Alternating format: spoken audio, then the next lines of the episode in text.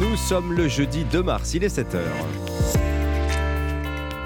7h, 9h. Europe 1 matin. Dimitri Papenko. À la une ce matin, soyez les bienvenus. Ligne téléphonique coupée, ordinateurs éteints. La mairie de Lille, toujours paralysée ce matin après une cyberattaque. Même la billetterie informatisée est hors service. Conséquence inattendue, les musées, les piscines municipales sont en accès libre et les Lillois en profitent.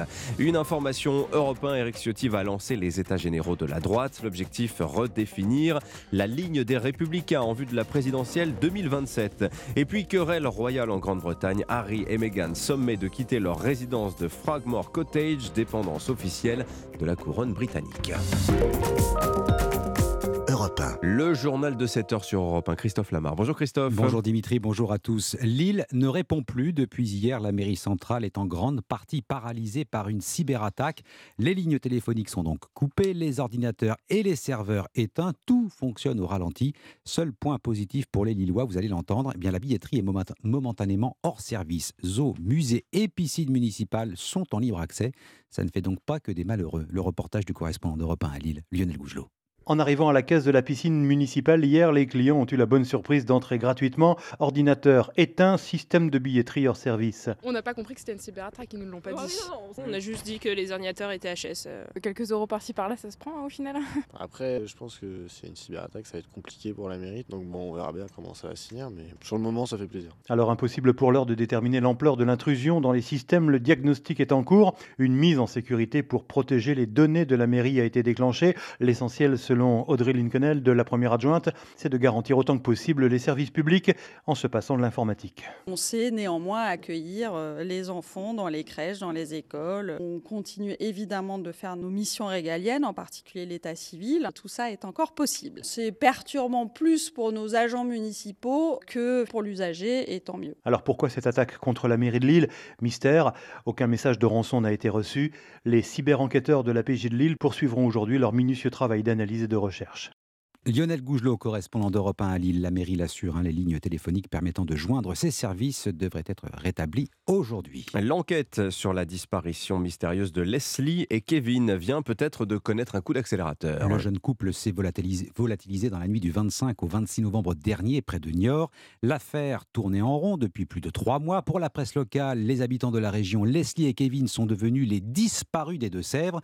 L'enquête a peut-être fait un pas en avant avec l'interpellation d'un proche prénommé Tom, garde à vue qui en a entraîné une autre sur fond de trafic de drogue. Récit du correspondant d'Europe 1 dans le Grand Ouest, Charles Guillard. Il y a tellement de versions qui ont été dites et tout qu'on ne sait même plus où on va. Quoi. Lors d'une battue organisée début janvier à Praec, Tom Trouillet n'avait pas hésité à se présenter face au micro pour exprimer ses questionnements. Au début, il y avait des pistes, maintenant il y en a d'autres, il y en a d'autres, il y en a d'autres. Moins de deux mois plus tard, après plus d'une centaine d'auditions et des dizaines de prélèvements effectués, les enquêteurs semblent avoir trouvé une vraie piste et celle-ci les a menés directement vers ce même Tom interpellé mardi matin en Vendée. C'est chez lui que Leslie et Kevin devaient passer la nuit à Praec lorsque le couple s'est volatilisé fin novembre. Depuis, une information judiciaire pour enlèvement et séquestration a été ouverte. S'il a toujours assuré être totalement étranger à cette disparition, l'enquête aurait toutefois relevé des incohérences entre le récit de Tom et le bornage de son téléphone.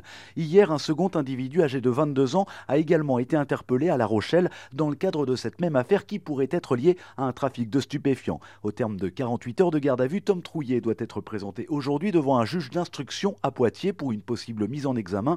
Reste maintenant à savoir pour quel motif. Charles Guyard, Europe 1. Coup d'envoi cet après-midi du débat sur la réforme des retraites au Sénat. 4700 amendements déposés. La droite majoritaire dans l'hémicycle devrait soutenir le texte, mais la gauche se dit déterminée à s'y opposer. Alors les retraites, la réforme, la droite entend bien parler d'une seule voix à son sujet. C'est une information européenne également. Le président du Parti Les Républicains, Eric Ciotti, veut remettre de l'ordre dans la maison LR. Il l'a annoncé hier au cours d'une réunion avec la direction du parti. Il veut des états généraux d'ici juin. Objectif, réarmer idéologiquement LR en vue de la présidentielle de 2027. Alexandre Chauveau, le patron, veut tirer les leçons de l'imbroglio sur les retraites. Oui, le président des Républicains ne veut plus voir son camp afficher ses divisions. Les États généraux du mois de juin doivent ainsi définir la ligne officielle du parti sur toute une série de sujets, les retraites, mais aussi l'immigration ou l'environnement.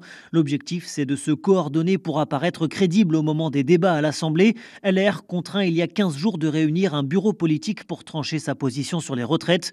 On ne peut pas critiquer les textes du gouvernement sans avoir de contre-offre claire à présenter, confie un dirigeant. Autre annonce faite hier par Éric Ciotti la création à venir d'un think tank sur le modèle de l'Institut La Boétie fondé par Jean-Luc Mélenchon le mois dernier. Celui-ci serait composé d'une vingtaine d'intellectuels censés muscler le corpus idéologique de la droite. Une refondation par les idées que Bruno Retailleau appelait de ses voeux lors de la campagne interne des Républicains. Le sénateur de Vendée et Éric Ciotti signent ainsi leur rapprochement, facilité par l'éviction d'Aurélien Pradier de l'organigramme il y a dix jours. Aurélien Pradier, dont les proches boycottent désormais les réunions au siège en attendant un rendez-vous avec Éric Ciotti. Alexandre Chauveau du service politique d'Europe 1. Emmanuel Macron est arrivé hier soir à Libreville au Gabon, début d'une tournée de quatre jours en Afrique centrale. Après un dîner avec son homologue gabonais Ali Bongo, le chef de l'État participera aujourd'hui à la dernière journée du sommet One Forest Summit consacré à la protection et au développement des forêts tropicales. Ce sommet pour la forêt, il en est également question au Salon de l'Agriculture. Des ministres ivoiriens ont d'ailleurs fait le déplacement en porte de Versailles. Et oui, quand on pense forêt tropicale, on pense très souvent à l'Amazonie. Ce n'est pas une erreur, mais on oublie le rôle de l'Afrique centrale dans l'absorption des émissions de CO2. Sauf que ce massif africain est menacé notamment en Côte d'Ivoire. 90% des forêts du pays ont disparu en un peu plus d'un siècle.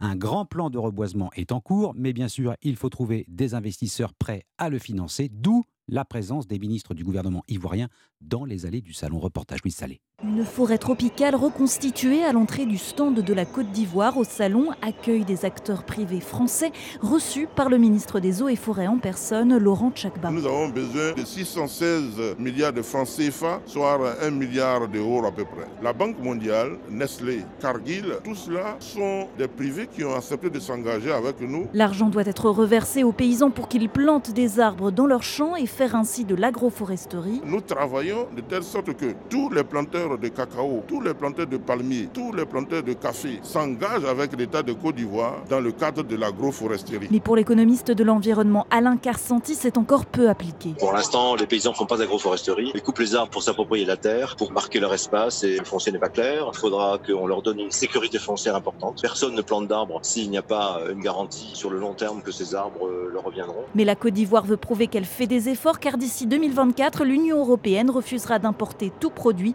issu de déforestation. Un reportage au Salon de l'Agriculture. Louis Salétien, puisqu'on parle d'émissions de CO2, un record mais moins que prévu. C'est euh, plus 0,9% d'émissions de gaz à effet de serre produites l'an dernier, selon l'Agence internationale de l'énergie. Et ça donne quoi en milliards de millions de tonnes non? Ah, On ne l'a pas encore, on préfère ne pas regarder. Bon, terminons ce journal, Christophe, si vous le voulez bien, avec cette expulsion qui fait couler beaucoup d'encre en Grande-Bretagne. Le couple Harry et Meghan chassés du domaine royal. La décision du roi Charles III peut être une réponse au livre mémoire publié en début d'année par son fils. Harry et Meghan occupaient jusqu'à présent la résidence de Frogmore Cottage, pied-à-terre de luxe situé sur le domaine du château de Windsor. C'est terminé, ils viennent de recevoir leur avis d'expulsion. Le récit de Laura Van Nurenbeck, correspondante d'Europe 1 en Grande-Bretagne. C'est le Frogsit, titre le Sun, un jeu de mots sur le Frogmore Cottage et Exit. Le couple installé en Californie n'a donc plus de pied-à-terre au Royaume-Uni. Selon le Sun, le roi Charles aurait envoyé un avis d'expulsion 24 heures à peine après la sortie des mémoires du prince Harry. Le tabloïd y voit un point de non-retour, le couple n'est plus le bienvenu au Royaume-Uni. D'après le Télégraphe, le roi veut installer son frère Andrew dans ce cottage de 5 chambres. Une rétrogradation car il occupe actuellement une demeure de 31 chambres. Le Frogmore Cottage avait été offert au couple comme cadeau de mariage par la reine Elisabeth II. À l'époque, les travaux d'aménagement de plus de 2 millions de livres aux frais du contribuable avaient fait scandale. Ils ont ainsi dû rembourser la somme lorsqu'ils ont quitté le Royaume-Uni en 2020. La question est désormais de savoir si Harry et Meghan recevront un carton d'invitation pour le couronnement du roi le 6 mai prochain. Londres, Laure Beck, Europe 1. Le football, Marseille surpris par Annecy en quart de finale de la Coupe de France. Vous en parliez juste avant la prise d'antenne, Dimitri. Mmh. L'OM éliminé au tir au but euh, par les Savoyards qui évoluent il faut-il le rappeler, en Ligue 2. Ils retrouveront euh, Toulouse, Nantes et Lyon en demi-finale. Tirage au sort ce soir à 20h50. Tiens, l'OM maudit en Coupe de France. Hein. Je crois que c'est la cinquième fois qu'ils se font sortir par des petits poussets. Vous avez pas excellent papier, très intéressant à, lire sur europe1.fr sur cette malédiction marseillaise. Merci beaucoup, Christophe Lamar. Il est 7h09, vous écoutez Europe 1. À suivre l'édito écho. Oui, on va parler de Tesla ce matin. Elon Musk a présenté cette nuit sa stratégie aux investisseurs. Nicolas Bouzou, à 7h20, ce sera juste après le premier invité d'Europe 1 matin. On va parler de la sécheresse hivernale avec Franck Galland, le PDG de l'entreprise ES2. A tout de suite. Europe 1 matin. Il est 7h12. Dimitri Pavlenko, vous recevez ce matin le PDG de la société ES2, Franck Galland. Bonjour Franck Galland. Bonjour. ES2 comme euh, Environmental Emergency and Security Service, autrement dit urgence environnementale et services de sécurité. Vous êtes, Franck Galland, un spécialiste des enjeux de sécurité liés à l'eau qui euh, a rarement aussi bien mérité euh, son surnom d'or bleu. On se fait la guerre hein, pour l'eau par endroits dans le monde. Quand sera-t-il en France dans les années, dans les décennies à venir? Alors on n'y est pas encore. En tout cas, on voit que cet hiver, la situation est critique. On manque cruellement de pluie. L'été s'annonce encore plus préoccupant que l'année dernière. Franck Galland, est-ce que c'est un accident météorologique que nous vivons cet hiver ou bien est-ce que ce sont les prémices de notre nouveau climat?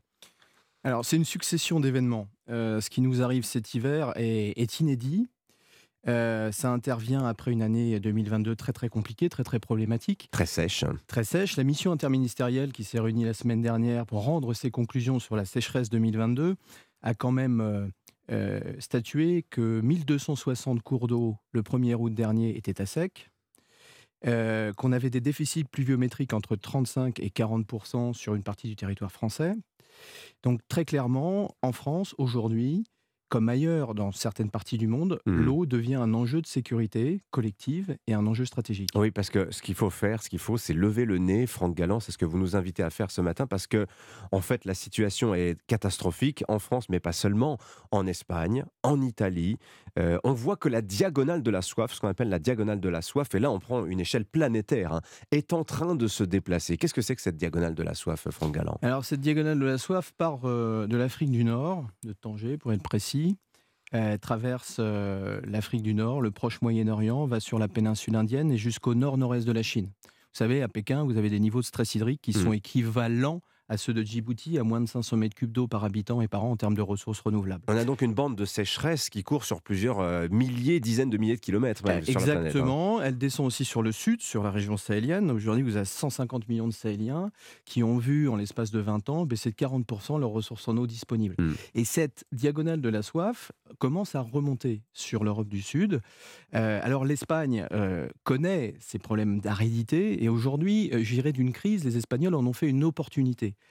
Et on a beaucoup à apprendre de ce qui s'est fait en Espagne depuis 30 à 40 ans, puisque le climat semi-aride qui est le leur est un climat qui commence à s'imposer dans l'Hexagone. Et comment surmontent-ils alors justement le manque d'eau? Puisqu'ils ont connu comme nous un hiver à la fois très beau, mais aussi extrêmement sec, très froid et très sec. Alors ils ont investi très massivement dans des infrastructures, les Espagnols. Aujourd'hui, une ville comme Barcelone est alimentée en eau par une station de dessalement qui couvre 20% des besoins de Barcelone.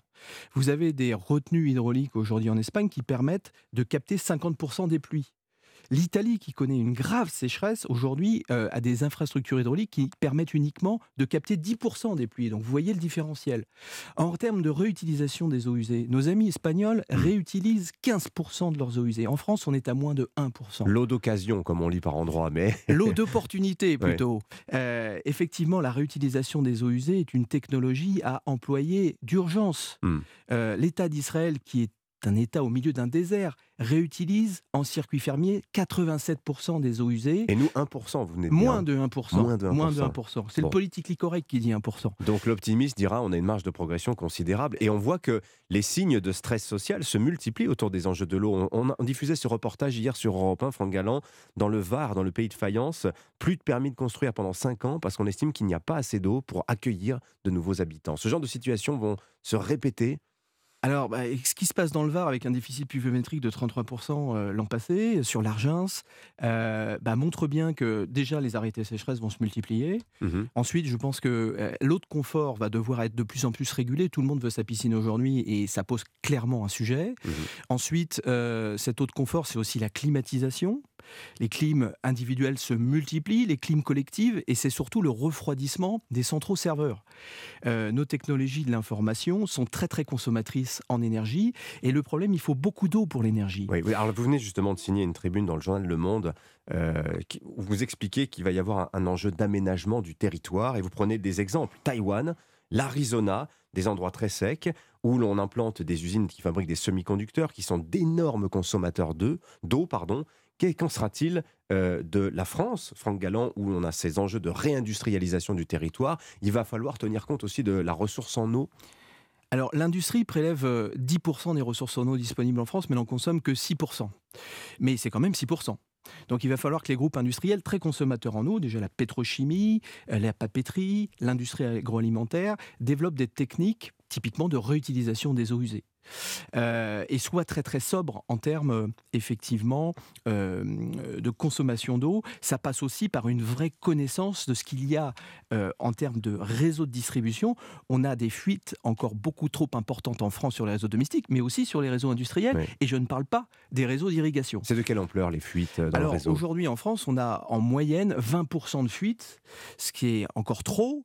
Euh, les objectifs du Grenelle 2 de l'environnement de 2010 euh, parlaient d'un objectif de 15%, on n'y est pas. Mais Mhm. vous savez, en France, à l'heure où on se parle, on a 900 000 km de réseau. C'est 23,5 fois le tour de la Terre. Donc on n'arrivera jamais à Mhm. 0% de fuite. C'est juste impossible.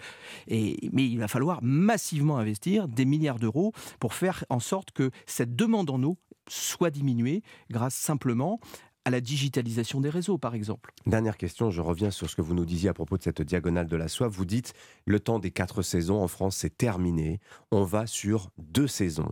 Eh, Elles vont de camp à camp. Elles se caractérisent comment ces deux saisons, Franck Galland? Bah, le, temps de mes grands-parents, où on avait quatre saisons, malheureusement, euh, est terminé. Et on va avoir des saisons de plus en plus sèches. Et à l'inverse, de très très fortes pluies, où en trois jours, il est capable de pleuvoir une année. Euh, donc il va falloir qu'on s'habitue à ces événements climatiques extrêmes. Trop de pluie, pas de pluie. Ça va nous obliger à avoir euh, des plans d'ultime secours en eau, en période de sécheresse, et des plans de réponse aux situations euh, d'inondation exceptionnelles. Merci Franck Galland d'être venu nous voir. On vous réinvitera sur ces enjeux de l'eau qui n'ont pas fini d'être mis sur la table. Je rappelle que vous êtes le PDG de la société ES2. Je vous souhaite une bonne journée. Merci.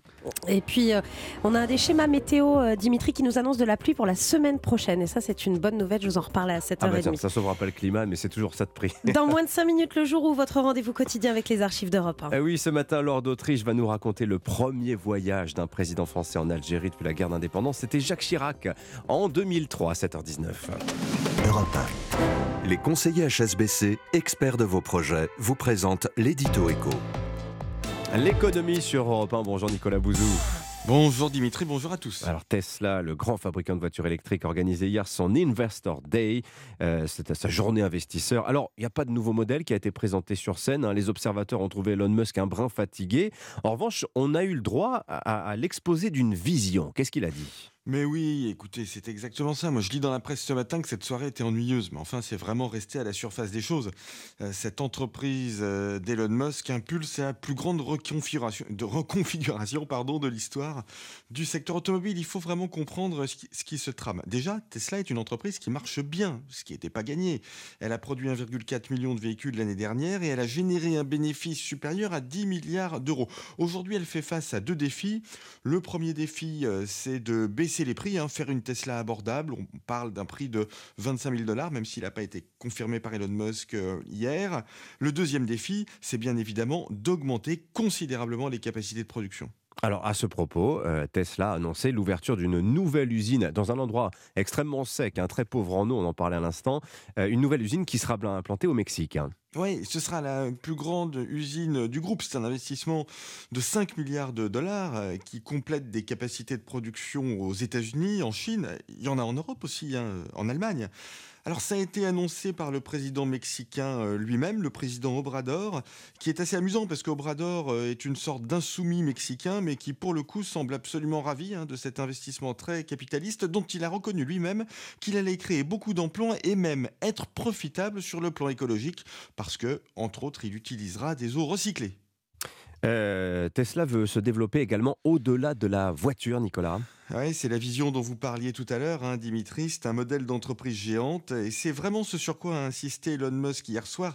Tesla euh, attaque plusieurs marchés colossaux en même temps, celui des véhicules électriques bien évidemment, mais aussi celui de la robotique, celui des robotaxis, Ah oui celui de l'intelligence artificielle, celui des infrastructures. En fait, Tesla veut devenir le leader des euh, transports décarbonés. Alors beaucoup se moquent hein, d'Elon Musk et de sa mégalomanie. Pas moi. Euh, Elon Musk envoie des hommes dans l'espace l'espace hein, par SpaceX. Personne n'y aurait cru euh, il y a dix ans et personne en France euh, n'y croyait. Je peux en témoigner. Mon pari, c'est bien que Tesla va changer l'automobile dans tous les pays du monde, quelles que soient les frasques d'Elon Musk. En tout cas, s'il fait une petite berline à moins de 25 000 dollars, 100% électrique, ça, ça va être un sacré tournant sur le marché du véhicule. Hein. Merci On beaucoup. y va, a priori.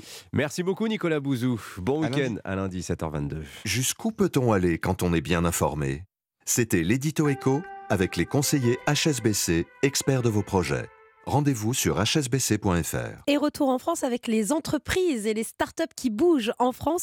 Aujourd'hui, la France bouge s'intéresse à l'entreprise des drones, le secteur des drones, les drones particuliers et surtout les drones professionnels. Rendez-vous à 13h, la France bouge. C'est tous les jours, juste après Europe 1 midi. Europe 1 matin. Pour l'heure sur Europe 1, l'essentiel de l'actualité résumé par Alban Le Prince, c'est le journal permanent. Après six mois de bras de fer, les négociations annuelles entre distributeurs et industriels ont pris fin cette nuit, avec euh, à l'horizon des hausses de prix de l'ordre de 10% dans les rayons de nos supermarchés. Macron assassin, Poutine au secours, manifestation hier à Kinshasa contre la venue d'Emmanuel Macron en République démocratique du Congo, illustration du sentiment anti-français qui grandit en Afrique. Aujourd'hui, Emmanuel Macron est au Gabon où il coprésidera un sommet sur la protection des forêts. L'Ukraine a vaincu la terreur. Hivernale déclaration du chef de la diplomatie hier après une attaque massive de drones ukrainiens en Crimée annexée en 2014. La Russie assure les avoir neutralisés. Et puis du foot avec euh, cette surprise hier en quart de finale de la Coupe de France. Annecy a créé l'exploit en éliminant Marseille au tir au but. Toulouse s'est imposé 6 buts à 1 face à Rodez et Nantes a battu Lens 2-1. Voici le général de Gaulle. Pour la première fois, un clone d'animal adulte, une brebis. Et maintenant, écoutez Yuri Gagarin. C'est le premier jour de l'euro. Europe 1. 7h24 sur Europe 1, c'est l'heure du jour où votre plongée quotidienne dans la boîte à souvenirs. Bonjour Lord d'Autriche. Bonjour Dimitri, bonjour à tous. Il y a 20 ans pile, le 2 mars 2003, Jacques Chirac se rendait en Algérie. Il est alors le premier président de la République française à se rendre en visite officielle dans le pays depuis l'indépendance en 62. Mais ça n'est pas la première fois hein, que Jacques Chirac foule le sol de l'ancienne colonie. Oui, peu d'Algériens alors le savent, mais il a vécu en Algérie, il y a fait la guerre et puis il y est revenu comme haut fonctionnaire. Le 2 mars 2003, lorsque Jacques Chirac arrive à Alger, des milliers de personnes l'acclament sous une pluie de confettis et demandent aussi des visas. Visa. Le consulat de France reçoit 3000 demandes par jour de ces visas tant convoités. Jacques Chirac, allez là, pour me donner le visa ou l'EDNA. Il est où le visa scande cette jeunesse algérienne frappée de plein fouet par le chômage? Une demande insistante mais toujours formulée dans la bonne humeur lors de ce bain de foule qui aura duré plus d'une heure. Reportage de Sophie Larmoyer pour Europe 1. Jacques Chirac répond sur les visas dans un discours le lendemain à Alger. L'Algérie est le pays vers lequel la France, dans le monde, donne le plus de visas déjà. Ce que nous voulons, c'est euh, mettre en place un système qui nous permette d'être plus rapide et euh, de donner davantage de satisfaction par là même aux Algériens qui veulent se rendre en France. Lors de cette visite, Laure Jacques Chirac appelle aussi à une nouvelle entente entre la France et l'Algérie. Oui, il appelle à regarder en face un passé complexe, encore douloureux, lié à la guerre d'Algérie. Le président algérien Bouteflika est l'invité de Jean-Pierre Elkabbach sur Europe 1 le 4 mars 2003. Il qualifie de passionnelles les relations entre les deux pays et revient sur la guerre d'Algérie. Il est tout à fait clair que la présence française en Algérie a fait que les Algériens ne sont pas restés ce qu'ils étaient, mais ils ne sont pas devenus européens non plus. Nous, nous comprenons très vite, les Français et nous, euh, nous connaissons leurs astuces et ils connaissent les nôtres. Et lors de cette visite en 2003, Jacques Chirac a aussi promis plus d'enseignants et d'entrepreneurs pour aider au développement économique de l'Algérie. Merci Laure d'Autriche pour ce bain de mémoire grâce aux archives sonores d'Europe 1. Tiens, les visas dont on parle, dont parlait Laure, qui était l'objet d'une crise entre Paris et Alger euh, l'année dernière. Ce sont les laissés-passer consulaires hein, qui sont au cœur euh, du sujet de la nouvelle polémique, de la nouvelle brouille franco-algérienne. On en parlera tout à l'heure avec Alexandre Chauveau dans le journal de 8 heures. Notez qu'à 8h15, Loïc Le Floch-Prigent sera l'invité d'Europe 1 matin. Oui, L'ancien président d'Elf et Gaz de France qui justement connaît très bien l'Afrique, les milieux industriels, les coulisses de la République. Il répondra aux questions de Sonia Mabrouk. À suivre le journal de 7h30. Et là, on parlera de la fraude aux prestations sociales qui excède tant les Français. Bah, L'administration commence à avoir des résultats. Nous irons en Seine-Saint-Denis. À tout de suite. Europe 1 matin, 7h, 9h, Dimitri Pavlenko. À la une, le président français dans la forêt gabonaise. Ce matin, Emmanuel Macron va voir de ses propres yeux les conséquences de la surexploitation de la forêt avant de participer à un sommet consacré justement à la déforestation. On y retrouvera l'envoyé spécial d'Europe 1, Arthur Delaborde. La lutte contre les fraudeurs fiscaux, l'un des grands combats du gouvernement, lutte au premier résultat. Édifiant, reportage à suivre en Seine-Saint-Denis. Et puis Europe 1 euh, nous vous emmènera ce matin au salon de l'agriculture, porte de Versailles à Paris, alors que l'inflation l'inflation ne cesse de grimper, on se posera cette question, peut-on encore y faire de bonnes affaires? Le journal de 7h30 présenté par Elam Medjahed. Bonjour Elam. Bonjour Dimitri, bonjour à tous. Quatre pays en quatre jours. Emmanuel Macron poursuit sa tournée marathon en Afrique centrale. Le président est en ce moment dans la capitale gabonaise. Il participe aujourd'hui à un sommet à Libreville centré sur la protection de la biodiversité et la lutte contre la déforestation.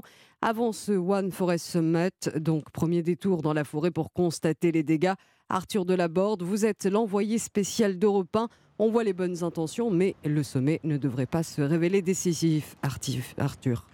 Oui, l'objectif de ce sommet est très ambitieux, comme l'explique le ministre français de la Transition écologique, Christophe Béchu. Jusqu'à maintenant, celui qui déforeste, bon an, mal an, il en tire un avantage économique. Parce qu'on a beau pleurer, regarder ce qui se passe, euh, à la fin, euh, ces produits arrivent chez nous. Comment est-ce qu'on inverse ça? D'abord en luttant contre la déforestation, et ensuite en finançant ceux qui ne déforestent pas. Rémunérer les États qui protègent leurs forêts, c'est donc le principal enjeu. Le Gabon le réclame depuis longtemps, sans grand succès jusqu'à présent. Il faut dire que les mécanismes financiers sont très complexes et qu'ils ne font pas l'unanimité chez les experts.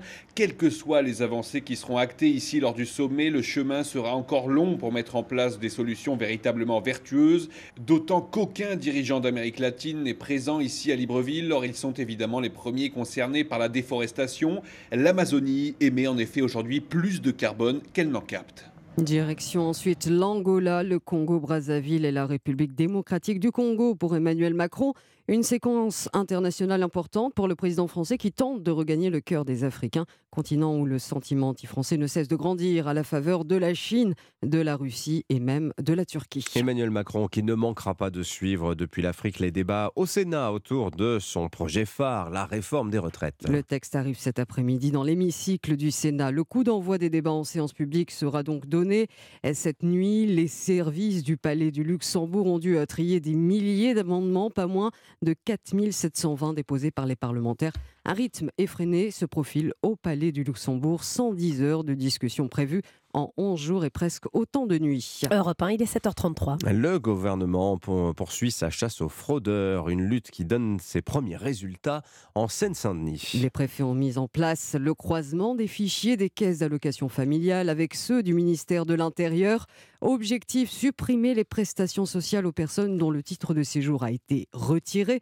Une personne en situation irrégulière n'a pas le droit, on le rappelle, à ces prestations. La Seine-Saint-Denis est l'un des départements où la fraude sociale s'élève à 15 millions d'euros et le constat est édifiant à David Montagnier. Oui, sur les 120 personnes dont les titres de séjour ont été retirés pour des raisons de troubles à l'ordre public, il en reste 19 qui perçoivent des prestations sociales. Parmi elles, 12 ont touché au total plus de 123 000 euros d'allocation et par exemple, l'une d'elles a perçu jusqu'à 21 000 euros, des chiffres qui peuvent paraître édifiants alors que ce département est déjà connu pour ses fraudes à la caisse primaire d'assurance maladie qui flirtent chaque année avec les 15 millions d'euros. Pour aboutir à ce résultat, le préfet a croisé les fichiers de la caisse d'allocation familiale avec la liste des étrangers dont les titres de séjour ne sont plus valides. Une procédure automatisée a été mise en place. Résultat, dès qu'une demande est faite auprès de la CAF, les agents vérifient si les titres de séjour sont toujours toujours valide. Selon les informations d'Europe 1, des procédures de recouvrement vont être lancées. Les contrôles doivent se généraliser sur l'ensemble du territoire. David Montagnier pour Europe 1. La vie de plus en plus chère. Le porte-parole du gouvernement Olivier Véran promet de mettre fin à la hausse des prix. L'inflation a atteint 6,2% en un an et les prochains mois s'annoncent encore plus difficiles après la fin des négociations commerciales. Alors pour limiter le coût du panier de courses, on pense parfois à aller directement chez les producteurs et pour les Parisiens, ça tombe bien puisque certains d'entre eux sont actuellement installés porte de Versailles pour le salon de l'agriculture Alors y fait-on vraiment de bonnes affaires? La réponse dans Europe 1 et vous, signé Clotilde Dumay. Pour préparer un petit apéritif, on peut penser à... Trois bières pour 9 euh, euros au total. Du saucisson. On a pris à peu près trois variétés. On en a eu pour 17 euros. Je trouve que c'est raisonnable. Mais attention par exemple au fromage, 39 euros le Saint-Nectaire fermier. Si vous allez à Superbès, dans les fermes, ça va être à 20 euros le Saint-Nectaire. Maxime est un habitué du salon de l'agriculture. Il y a quand même pas mal de produits qui ont augmenté par rapport aux années précédentes. Tout ce qui est euh, le vin, la bière, viande et consommation sur place, c'est pas donné. De l'autre côté du comptoir, évidemment, on se justifie. C'est un gros gros travail et une grosse astreinte pour les producteurs. Donc euh, bien sûr qu'il faut qu'ils soient rémunérés justement. Et puis ils subissent aussi les conséquences de l'inflation. Émilie Rousset est la directrice de l'interprofession du Saint-Nectaire. Il y a eu une légère augmentation de prix cette année sur euh, les fromages entiers, 1 à 2 euros. Ça ne couvre pas les surcoûts liés euh, à l'inflation. Alors Sébastien est compréhensif et relativise. De toute façon tout augmente. Après on regarde peut-être pas forcément le prix et on se fait plaisir. Il faut se nourrir et il faut manger des bons produits. Voilà, Europe 1 et vous, signé Clotilde Dumay. Dans l'actualité internationale à présent, la bataille fait toujours rage pour le contrôle en Ukraine de la ville de Bakhmut. Volodymyr Zelensky accuse la Russie d'envoyer massivement les troupes du groupe Wagner pour s'emparer de cette ville symbolique. Kiev réclame encore une fois en urgence des livraisons en munitions des Européens.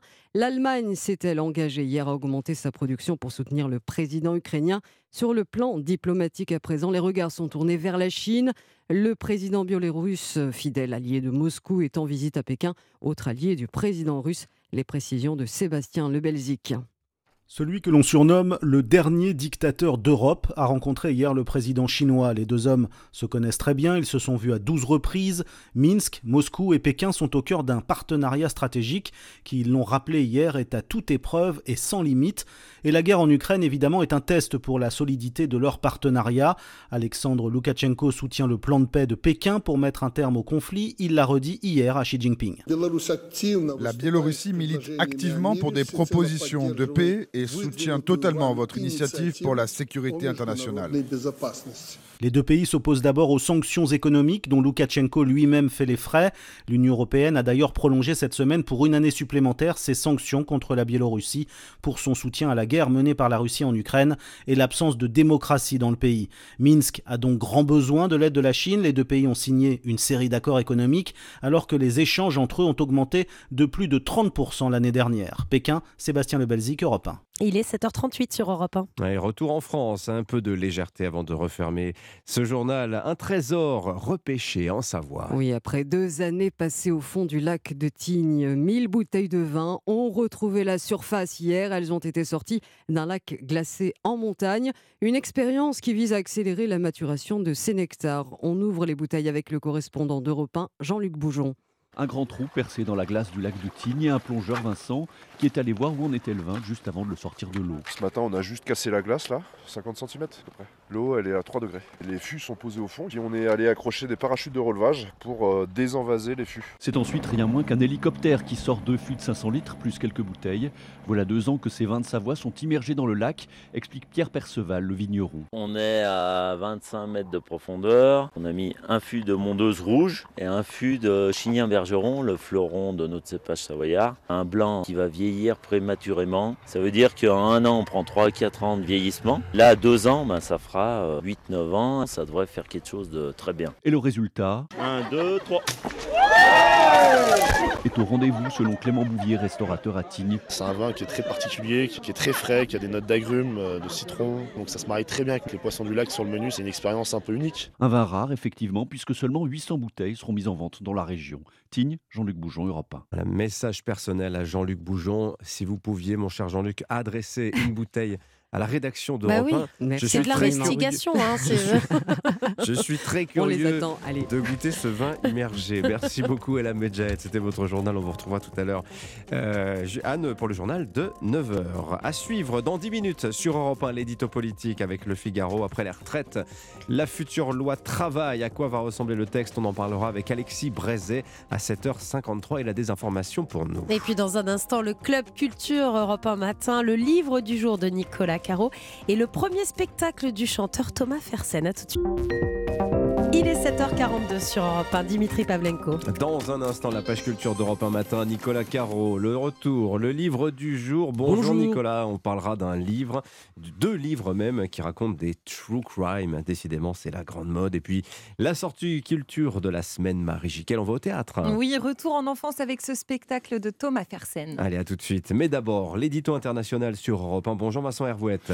Bonjour Dimitri, bonjour à tous.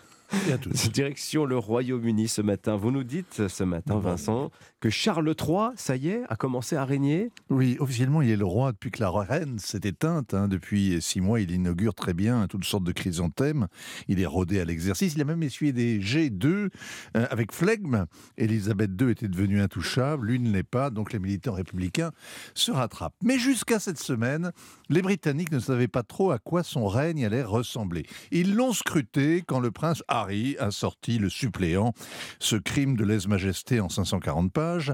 La firme n'a pas réagi, Charles est resté impavide, la presse People s'est résignée à attendre le sacre début mai, en se demandant si les Sussex seraient invités, en pinaillant sur le protocole, dans la frustration générale. Et puis, coup sur coup, deux événements viennent de révéler Charles III. Le rideau s'est levé. Alors d'abord, lundi, il a pris le thé et des sandwichs au concombre avec Ursula von der Leyen au château de Windsor.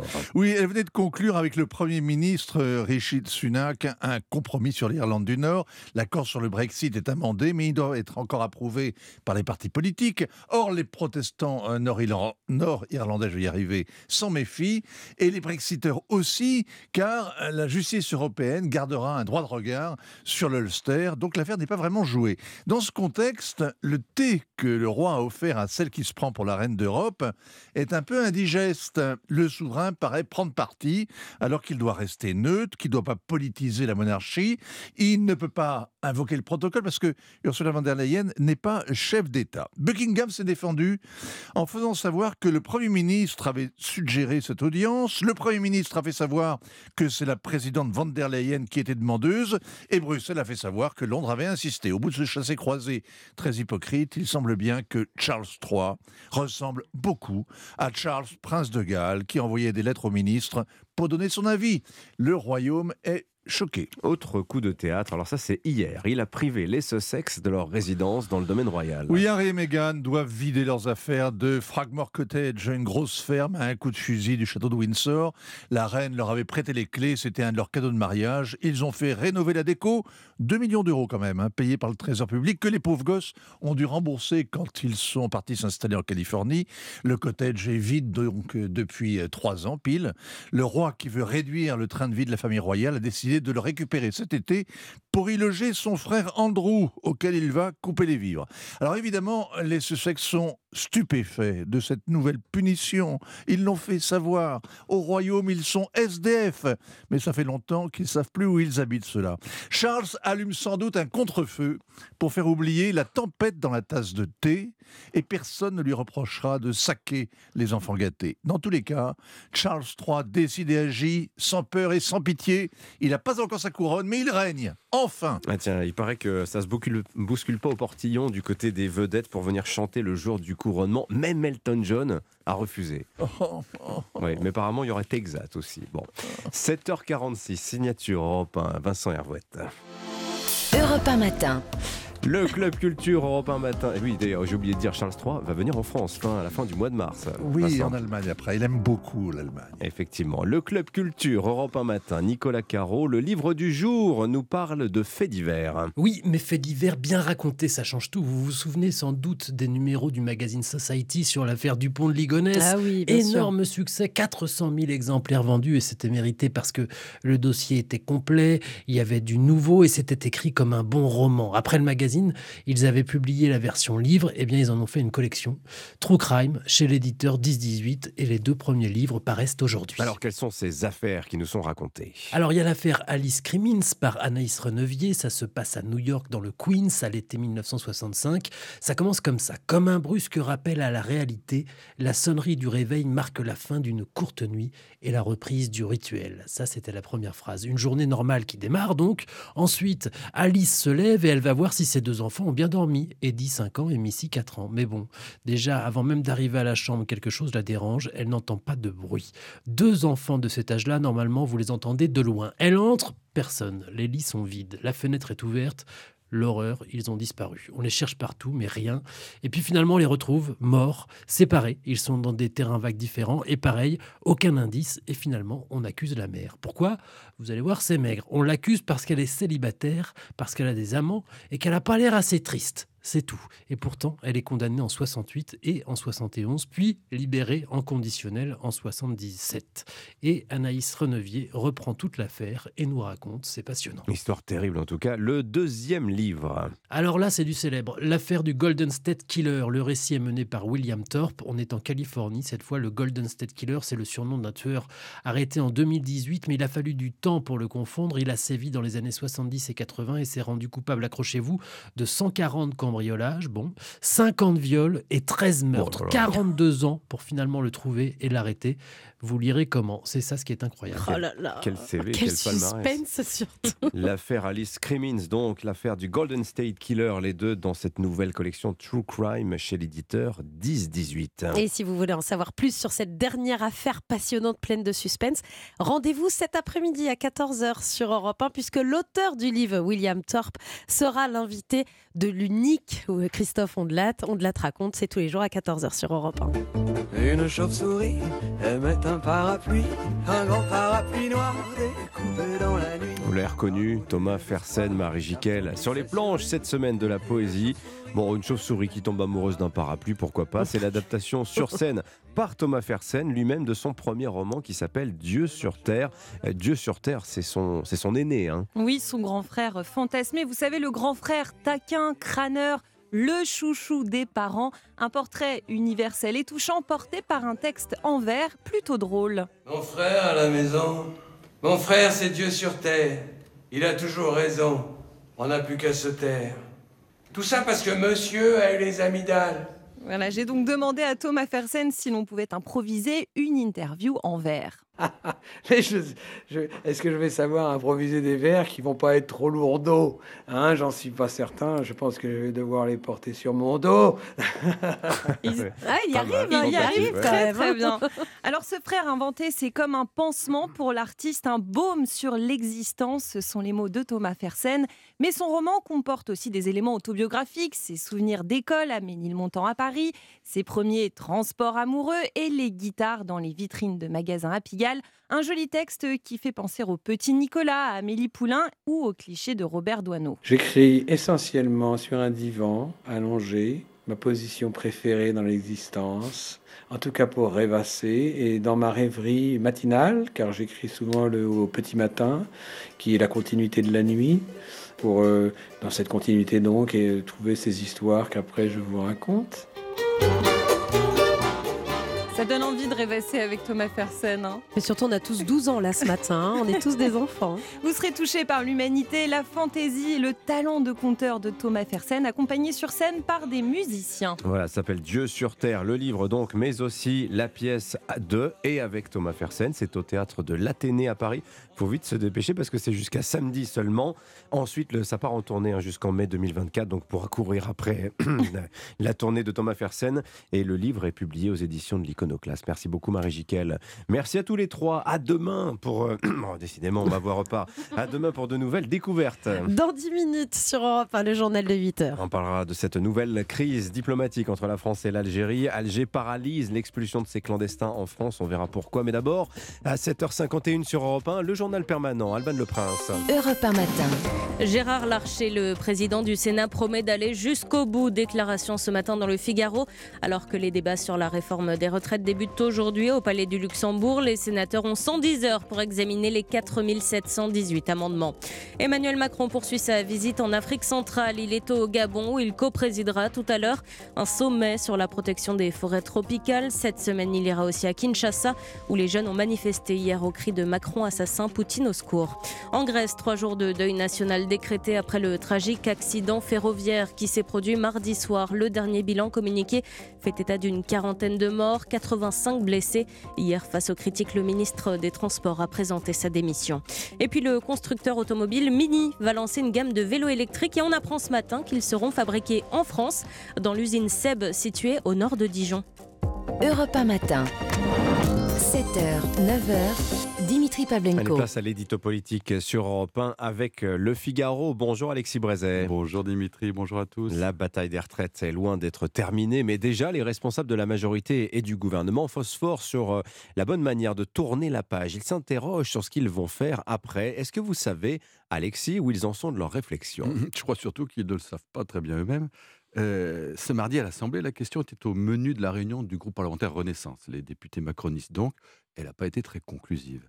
Euh, un certain nombre de députés ont estimé qu'après des semaines de débats houleux et d'affrontements sur les retraites, la meilleure idée n'était peut-être pas d'enchaîner aussitôt avec d'autres débats houleux et d'autres affrontements sur l'immigration cette fois.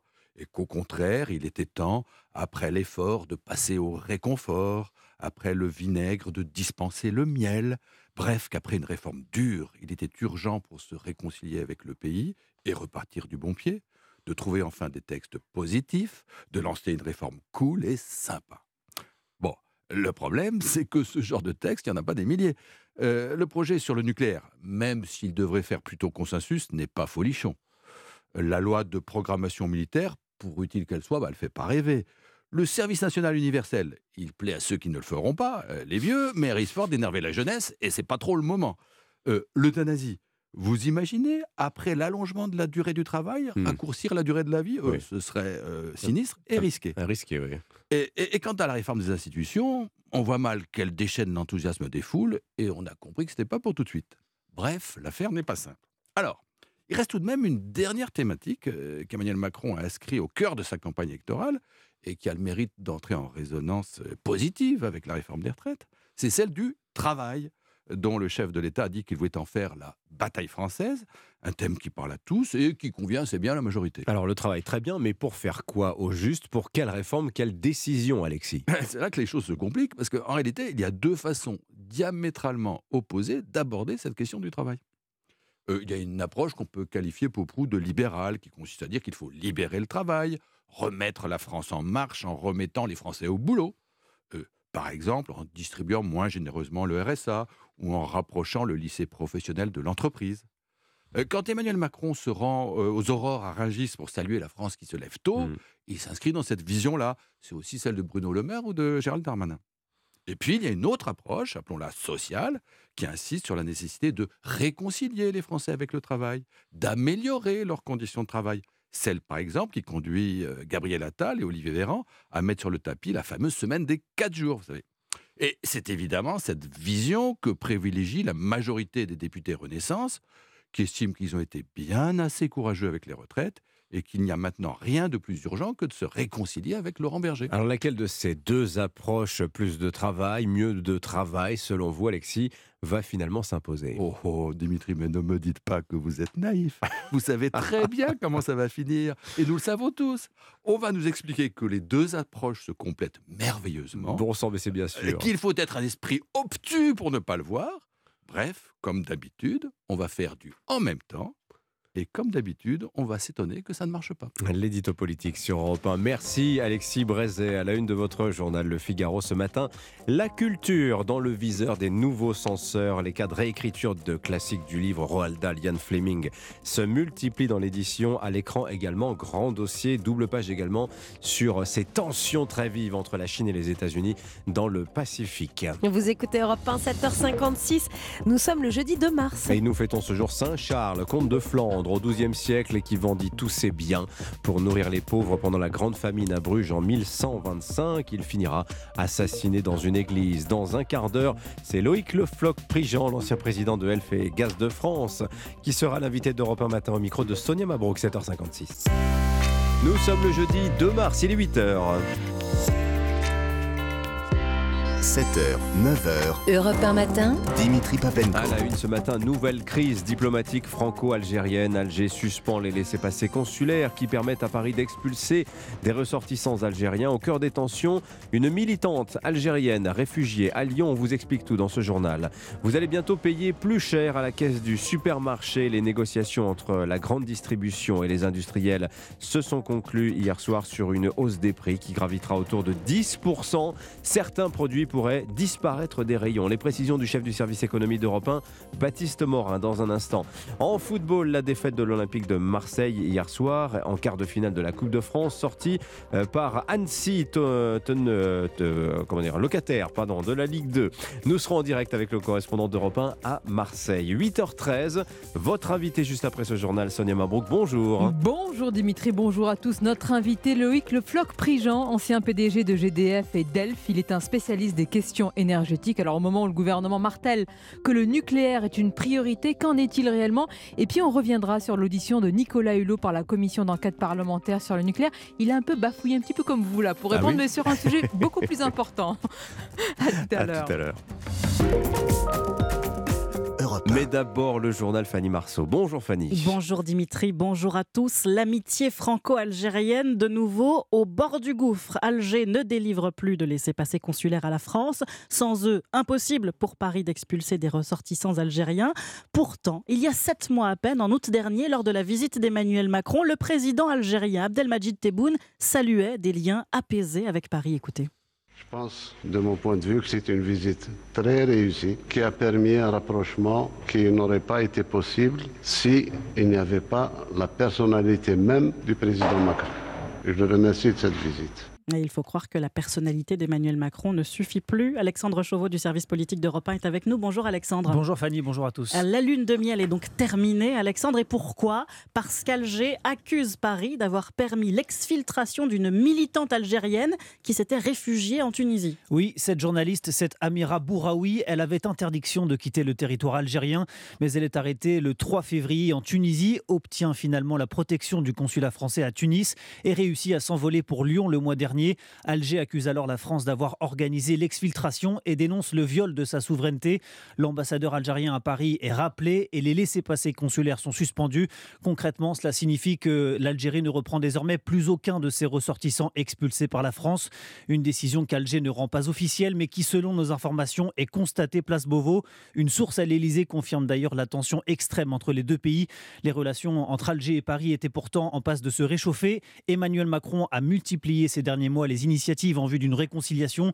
Le chef de l'État s'est rendu à Alger en août 2022, suivi quelques mois plus tard par Elisabeth Borne et 16 ministres. Cette crise intervient par ailleurs en pleine guerre en Ukraine, alors qu'Alger ne cache pas sa proximité avec Moscou. Lundi, les autorités algériennes et russes ont annoncé le renforcement de leur coopération militaire. Alexandre Chauveau du service politique d'Europe 1. De son côté, Emmanuel Macron tente de redorer le blason français en Afrique de l'Ouest. Le chef de l'État est arrivé à Libreville au Gabon hier soir pour un dîner avec son homologue Ali Bongo Ondimba. Aujourd'hui, il préside le sommet One Forest sur la protection de la forêt équatoriale. Europe 1, il est 8h03. Le ticket de caisse va augmenter d'environ 10% au supermarché. C'est ce qui ressort en conclusion à des négociations annuelles entre industriels et distributeurs. Ils avaient jusqu'à minuit hier soir pour achever leurs négociations. Bonjour Baptiste Morin. Bonjour. Chef du service économie d'Europe 1. Dans un instant, on verra avec vous où en est ce bras de fer.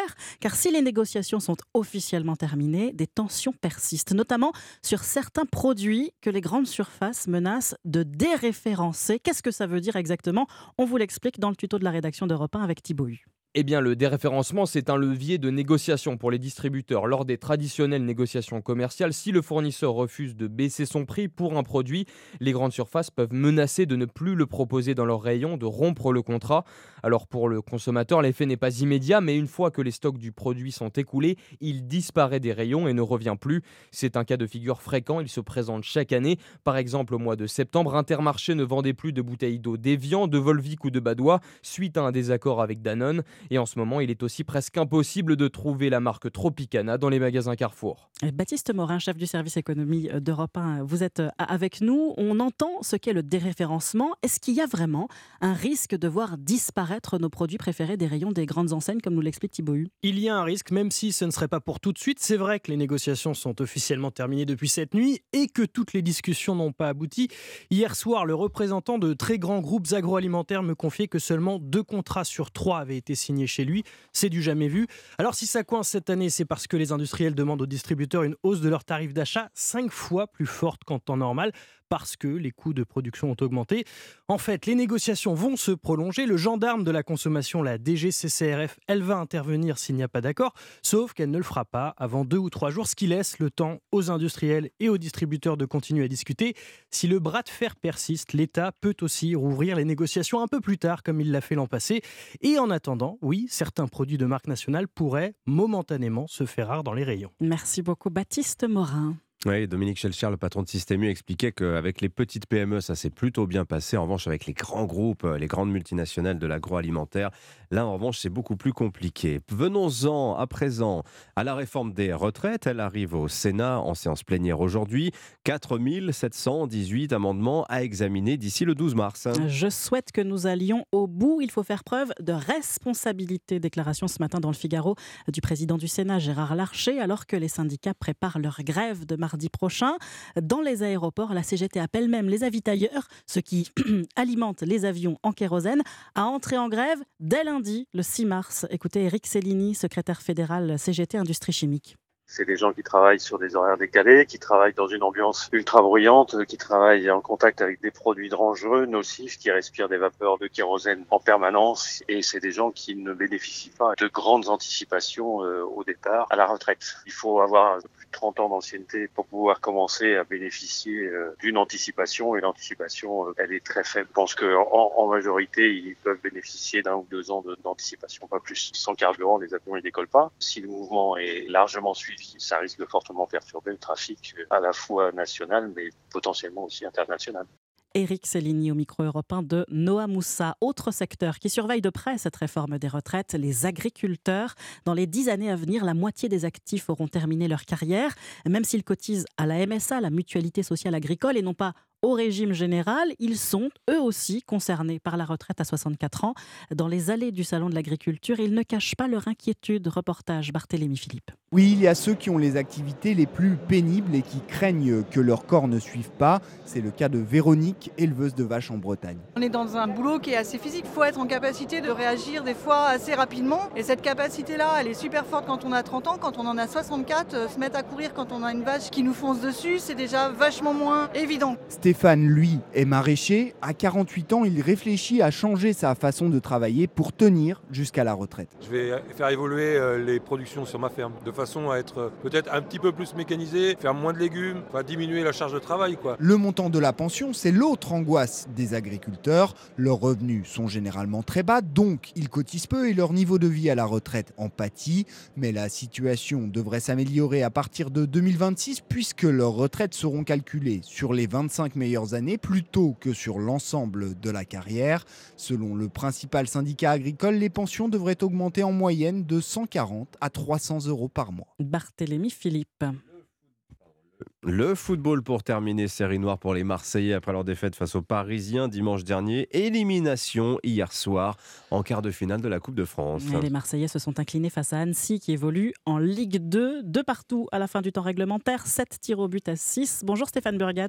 Bonjour à tous. Correspondant d'Europe 1 à Marseille. Stéphane, nouveau coup dur pour l'OM qui avait pourtant vendu du rêve hein, depuis le début de la saison. Oui, pourtant, voilà que tout s'écroule en quelques jours à peine. Un vélodrome qui gronde, vous l'imaginez bien. Hier soir, un public qui n'en revient pas, puisqu'effectivement, eh bien, on ne les reconnaît plus, ces Olympiens. La Coupe de France, c'était pourtant un des objectifs du club cette saison.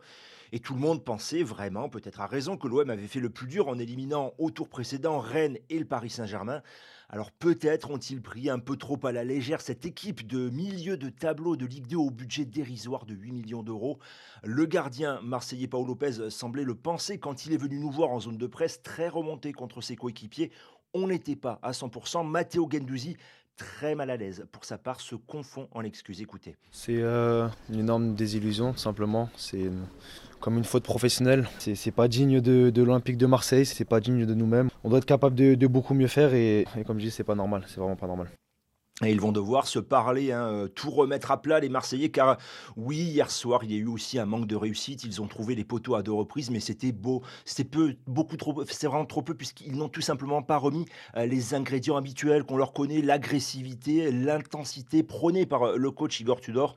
L'OM va donc devoir réagir vite car ils ont une place sur le podium à défendre en championnat et ils se déplacent justement ce week-end sur la pelouse d'un prétendant, Rennes, qui n'attend que ce moment pour plonger les Olympiens dans la crise. Stéphane Burgat, correspondant d'Europe 1 en direct de Marseille. Bon, et puis coup de chapeau quand même aux Anéciens. Aux Anéciens, ça, oui. l'ambiance dans le vestiaire hier. Avec Voilà. cet exploit C'est quand ce même. qui s'appelle face à donner de sa voix. Bien joué.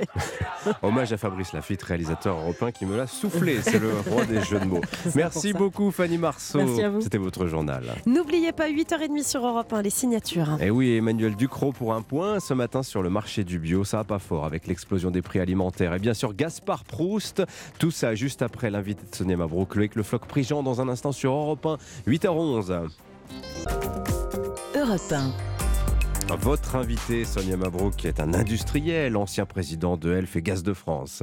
Et spécialiste des questions énergétiques, bienvenue sur Europe 1 et bonjour Loïc Le Floc Prigent. Bonjour. C'est un rapport datant de 2018 favorable à l'industrie nucléaire, un rapport qui prône la construction de six réacteurs nucléaires de type EPR. Ce rapport, qui sera classé secret défense, a été commandé à l'époque notamment par le ministre Nicolas Hulot, qui n'a plus l'air de s'en souvenir.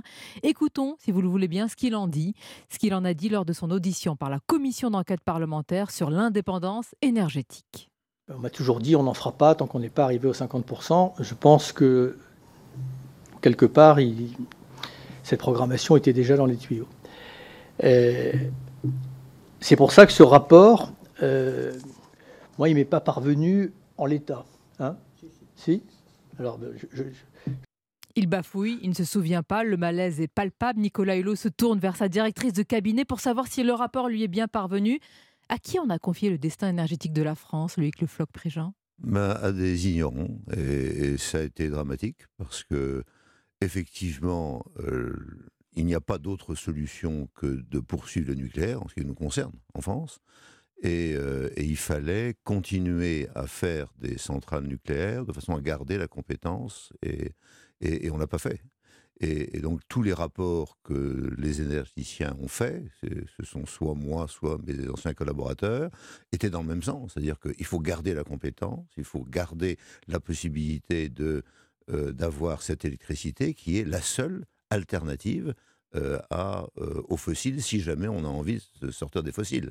Hein, je vous rappelle que lorsqu'on fait de l'éolien et du solaire, on fait du gaz. On fait du gaz. Ou du charbon. Tout le monde ne le Euh, reconnaît euh, pas, ne le dit pas ainsi. non, hein. Tout le monde ne le dit pas. Mais enfin, je- moi, je le dis depuis, euh, depuis des années et c'était inaudible. On continuait à dire, mais non, le, le gaz, euh, c'est euh, prohibé, mais on va faire de l'éolien et du Le solaire. gratuit. mar- et, Mhm. gratuit. Gratuit. Et euh, on oubliait le mot intermittent. C'est-à-dire qu'on prend le mot renouvelable.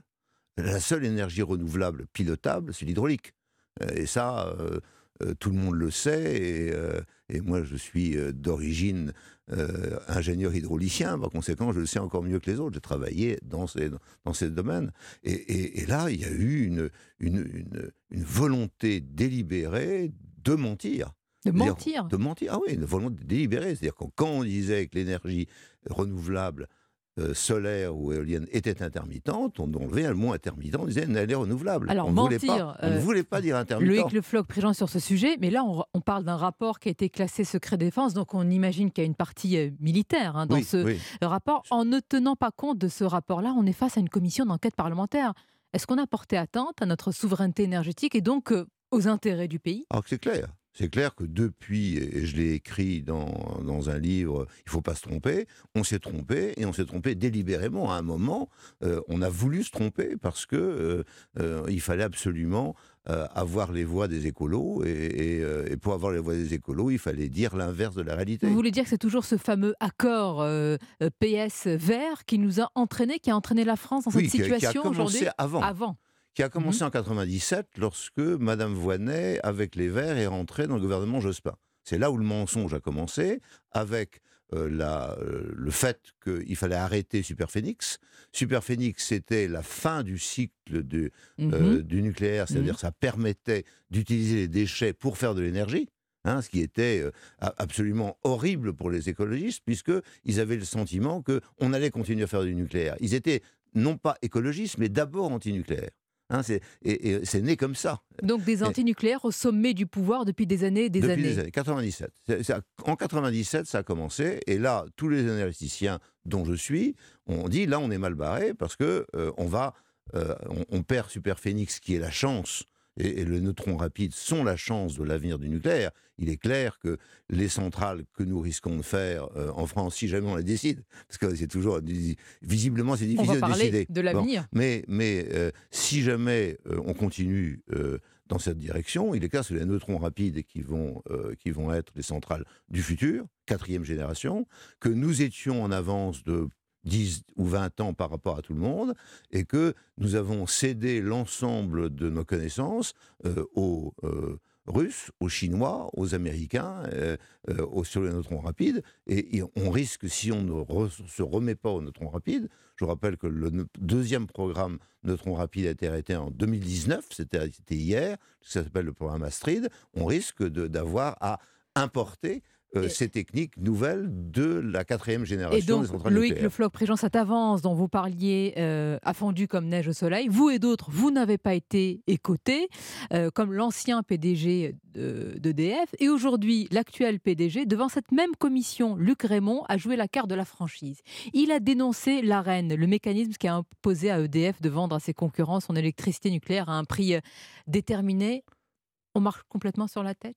On marche sur la tête, c'est-à-dire que c'était quelque chose qui a été fait en 2010. Euh, ça a été un chantage de la Commission européenne à l'égard euh, de la France qui disait soit vous payez 20 milliards dans une situation Vous, financière. vous le voyez ainsi comme un chantage. C'est un chant- Ah oui, c'est un chantage. Ah oui, c'est un chantage complet. Non, mais j'étais là, donc je peux vous dire que c'est un chantage. Et, et c'est 20 milliards où vous créez euh, le- la rente. Et, et donc là, euh, la réponse a été on crée la rente. La rente, c'est quoi? C'est donner à des concurrents potentiels euh, la rente euh, de, du nucléaire historique. euh, qui a été Mhm. payé par les contribuables et qui devrait distribuer à la fois aux contribuables civils et puis à l'ensemble des, des industries.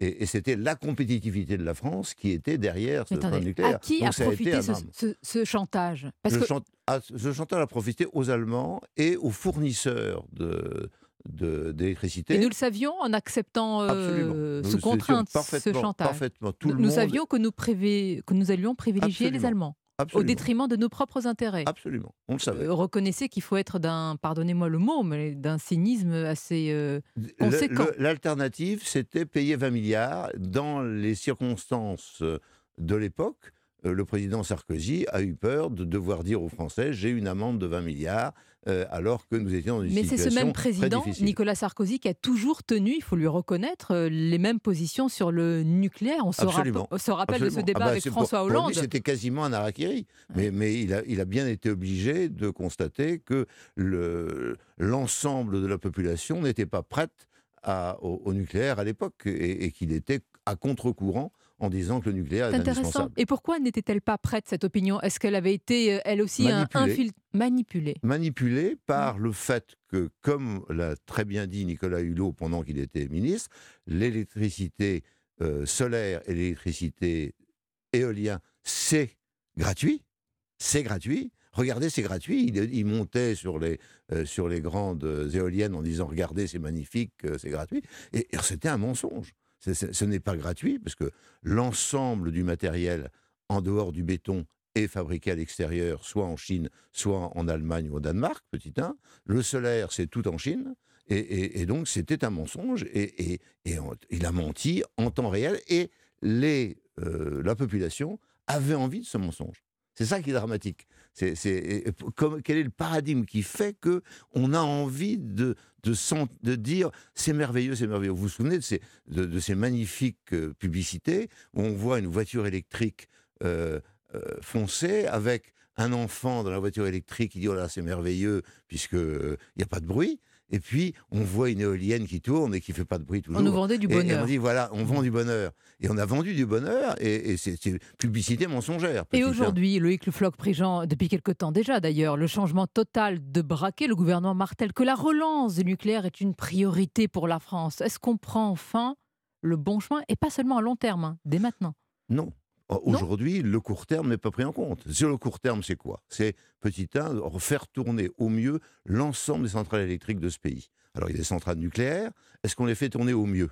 Bon, les Suédois, les Américains, quand ils ont fait leur programme de, euh, euh, de, de, euh, de rafistolage de, leur, de leur truc, 10 ans ou 20 ans, ont réussi à obtenir 10 à 15% d'électricité en plus. Est-ce que nous, nous avons ce programme?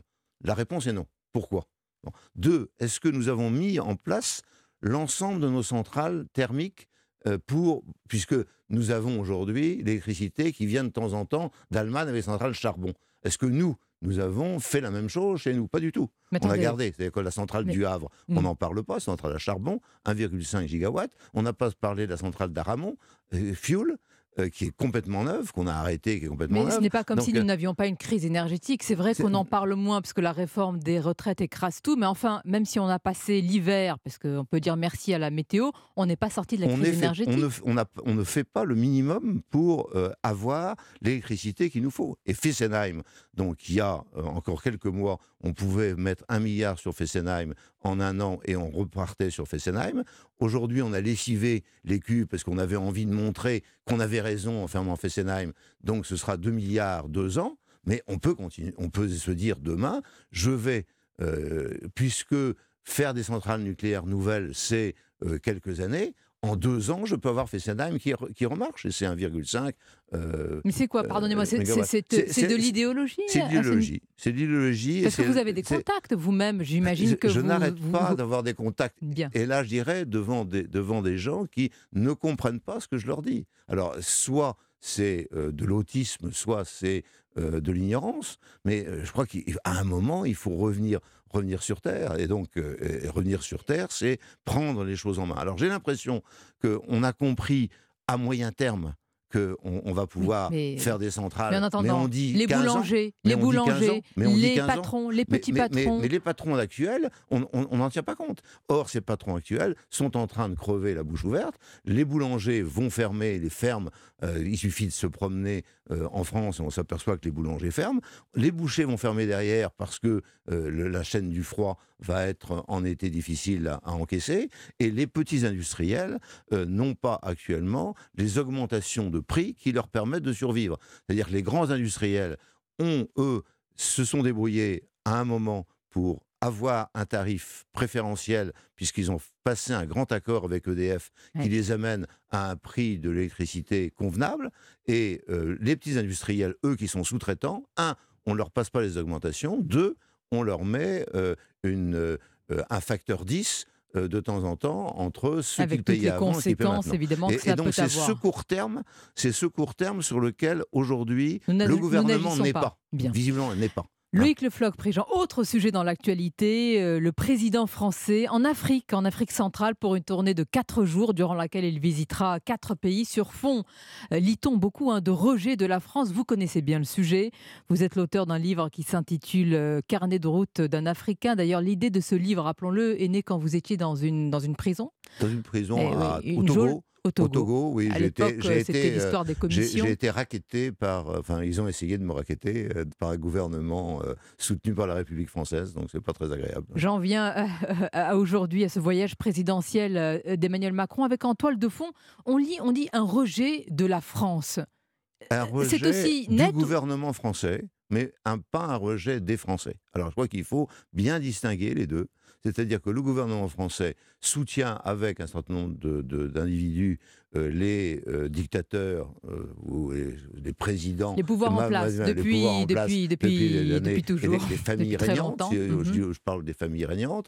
Et puis, pendant, le, pendant le même temps, ben, les, les gens souffrent, la jeunesse souffre en disant, mais bon, et, et ils aiment bien les Français parce que les Français, c'est la culture, c'est l'éducation, c'est l'objectif. L'objectif de tous ces, de, de tous ces jeunes euh, que, que, que je connais, c'est de venir en France sur des études. On aime bien les le Français, mais on préfère peut-être euh, l'influence, euh, l'argent et, et- et les, ce que proposent les Chinois et, et les Russes.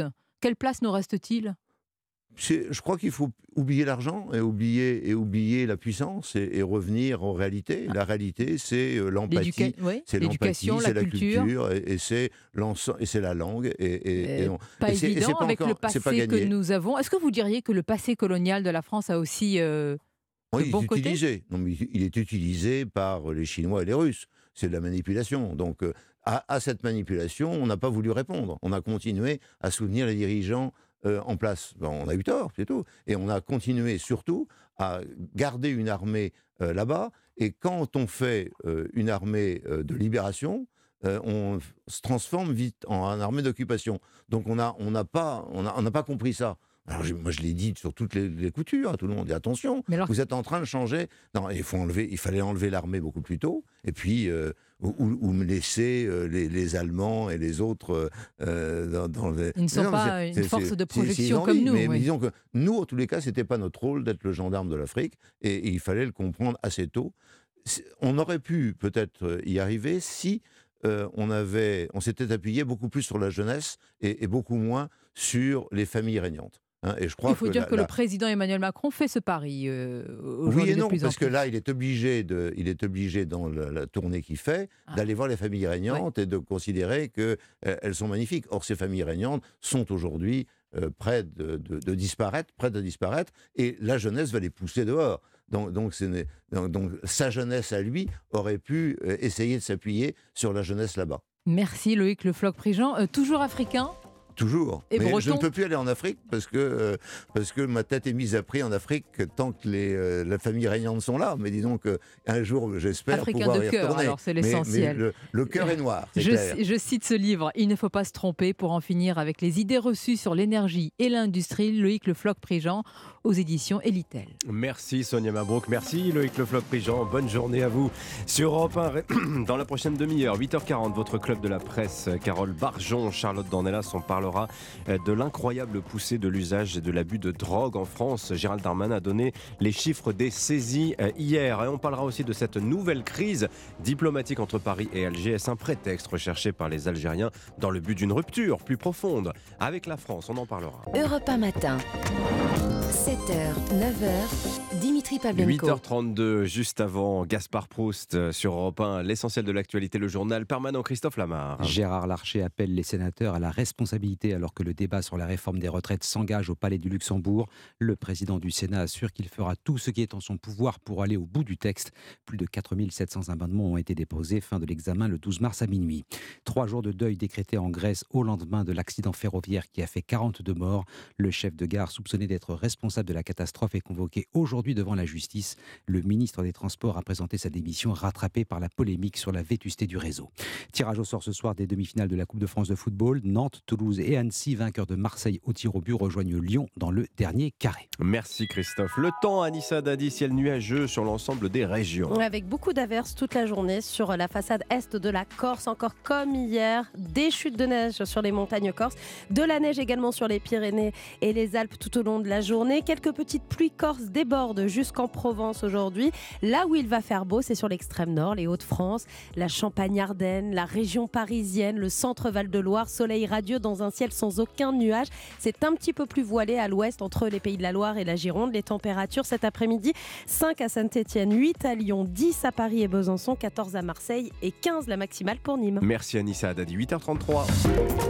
7h, 9h, Europe 1 matin.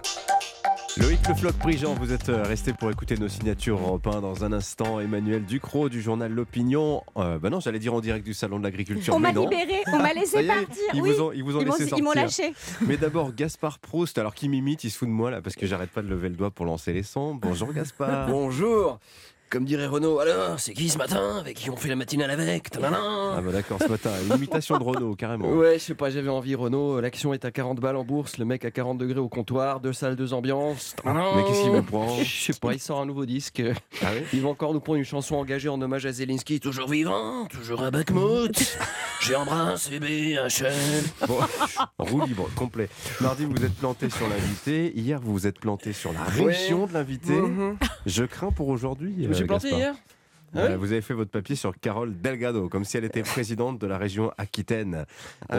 Qu'elle était, alors qu'elle est présidente de la région Occitanie. Oui, mais c'est pareil, quelqu'un qui arrive et qui dit bonjour, ça veut dire qu'elle habite au sud de Paris, donc l'Occitanie, région Aquitaine, PACA. euh, et c'est comme, comme dirait l'imam Chalgoumi, c'est tous les pareils, c'est tous les frères. Vous avez déjà cité l'imam Chalgoumi hier. Ah bah depuis que Libé fait des jeux de mots avec l'accent arabe en couverture, moi j'ai plus de limite. Ah bon? Vous avez pas vu le titre de Libé hier?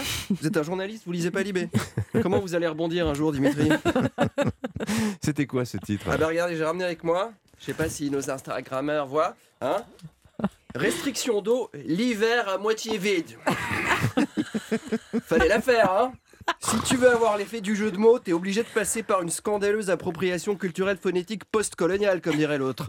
Et dire que ces gens-là sont censés lutter contre les stéréotypes, vous vous rendez compte? Moi j'ai mal à ma gauche. Je Enfin, l'avais où même- est-elle? J'avais même pas vu. On la cherche encore. Bon, pas de bourde sur l'invité d'aujourd'hui, Gaspard. pas de bourde. Oui. C'est bon, on va pas lui refaire la millième fois. Je veux dire, il a payé sa dette à la société.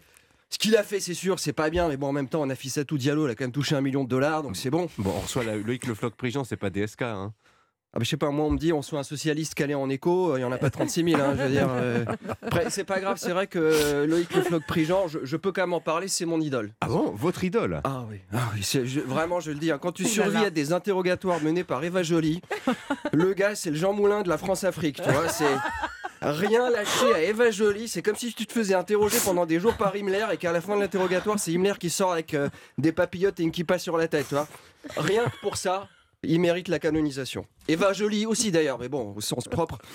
Une cano- canonisation au sens propre. Bah, c'est la saison J'ai des de cadeaux à l'Ukraine. Si on pouvait la glisser dans une boîte d'obus façon boîte au chocolat, Slava Ukraine, tous nos compliments Zelensky. Bon, vous êtes dur avec Eva. Alors ça, je pense que même après 25 injections de 3 MMC, ça Oh m'étonnerait d'y arriver, vous voyez Allez. Faut bon. dire que, non mais Eva Joly, c'est quand même le symbole de l'échec du commerce français. hein. Du commerce français. Ah bah, bon. Quand t'es en face d'un pays riche comme la Norvège et que tout ce que t'arrives à importer, c'est une juge d'instruction militante à Europe Écologie Les Verts, et je pense qu'il y a eu un deal, hein. on vous assure 50 ans d'approvisionnement, mais vous prenez Eva, c'est comme ça. hein. Parlant d'économie, Mm. euh, comme c'est la fin du Parlons d'économie, oui. Oui, c'est la fin du salon de l'agriculture. Ça vous a rien inspiré ce salon depuis lundi? Vous voulez parler de cet événement qui permet aux gens de province de découvrir les animaux qui habitent à Paris? Oui, bon, c'est une façon de voir les choses. ouais. Ah bah c'est la seule, hein. je pense que je serais agriculteur, je me dirais mais putain je crois que j'ai pas envie de nourrir tous ces cons là. Alors oui bien sûr madame, oui oui, il y a les poules pondeuses qui pondent des œufs, il y a les poules panées qui pondent des nuggets, bien sûr. euh, c'est- un salon qui pose des vraies questions de sécurité. C'est-à-dire? Bah, je pense qu'à un moment, il faudra se poser la question. Est-ce qu'on continue à laisser en semi-liberté certains spécimens comme les militants de dernière rénovation ou est-ce qu'on leur fait un enclos à part? Vous voulez dire- euh, parler de cette agression euh, verbale? Ah oui. sur le président Bah oui, ça m'a choqué. Ça doit être le président de la République. C'est quand même le cinglé de dernière rénovation. Monsieur Macron, vous faites rien. Je suis pas venu pour vous parler. On va mourir, on va mourir. Je veux, je veux pas vous parler. Il reste 761 jours. Tu sais, quand tu connais la date de l'apocalypse avec une telle précision. euh, Faut pas aller voir euh, le président, mais un exorciste. Ah, vous pensez, ouais. Ah oui, ouais, tu sens que le gars est possédé, quoi. C'est pas lui qui part. Il a les yeux tellement exorbités, ça sentait la main invisible dans le fion. Tu vois, le gars, c'est. C'était pas un militant écolo, mais un type qui s'était échappé de la fistinière. Vous aurez, bon, vous aurez fait quoi à la place du président euh J'en j'en aurais profité pour adresser un geste fort à la France qui se lève tôt et qui aime son travail. C'est-à-dire J'aurais dit à mes gardes du corps, faites-vous plaisir. Merci Gaspard. Merci Loïc Le Floc Prigent. Comment il vous appelait le Jean Moulin de la France-Afrique? Sympa. Ça me plaît. Bah oui. Non, non, je, je- je reprends ça. vrai. Non, Merci Gaspard. Pose tous les. Bah, je vous dis donc à mardi prochain. Reposez-vous bien. Et, Ouais, on, lira, et vous lira avec bonheur dans le journal Bien du sûr, et dimanche. on, et on suivra les titres de Libé. Eh ben oui. Hein? J'avais même pas vu l'hiver à moitié vide. Oh L'hiver à heureusement que vous êtes vide, là. hein. fait. Allez, Emmanuel Ducrot du journal L'Opinion, le salon de l'agriculture. Vous en aviez passé quelques heures ces derniers jours. Le gouvernement a annoncé hier un plan de soutien de 10 millions d'euros pour les fermes bio françaises. Bon, ça, pas fort pour le bio. Les ventes ont chuté de 6,5% entre janvier et septembre l'année dernière. hein. Et pour les agriculteurs bio, c'est une grosse déception. Il y a euh, 65 millions de fermes bio en France. 10 millions d'euros de fonds publics en soutien, ça représente l'équivalent de 150 euros chacune. On comprend qu'on s'agace chez les producteurs bio en difficulté. Ce sont des professionnels de l'agriculture, convaincus de l'intérêt de leur méthode de production, investis économiquement dans leurs fermes. Ils ont pris des risques, ils assument des pratiques exigeantes et ils sont en train de payer les pots cassés par ceux qui se sont servis d'eux. Alors ces agriculteurs ont déployé hier une banderole au salon de l'agriculture dénonçant le mépris du gouvernement. Mais les responsables du fiasco et du mépris sont bien plus nombreux. Alors, qui sont-ils? Eh bien d'abord, les politiques de tous bords confondus. Depuis euh, plus de 10 ans, en France, l'agriculture biologique est présentée comme l'alpha et l'oméga de l'agriculture. La solution à tous ces maux, euh, pour les candidats aux élections, les élus locaux, elle a été considérée comme un Graal. Euh, le reste de l'agriculture étant constamment dénigré. Forcément, le bio, c'est plus vendeur auprès des électeurs. hein, c'est assez démago. Pas besoin de réfléchir trop. Le monde politique s'est verdi sur la bête en, utilisa- en utilisant les agriculteurs bio comme euh, des hommes sandwich. Euh, personne ne s'est soucié de l'équilibre économique des fermes et surtout de savoir si un marché existait sur le long terme pour des Hmm. produits de 30 à 50 plus chers. Il est assez évident que c'est un marché de niche, surtout à un moment où les consommateurs regardent le moindre euro. En 2022, 20% des volumes de lait bio ont été déclassés car ils ne trouvaient pas preneur au prix bio. Oui. C'est du mépris pour les agriculteurs bio et pour leur travail. Ça veut dire quoi déclasser? Ça veut dire qu'ils sont vendus au prix du conventionnel. Bon, l'Europe n'a pas compris non plus. hein. Eh bien non, elle veut toujours 25% de la production européenne euh, agricole en bio. Qui l'achètera Mystère, mais c'est un totem. Et les producteurs bio ne sont pas considérés euh, pour un projet économique viable qui devrait les faire vivre.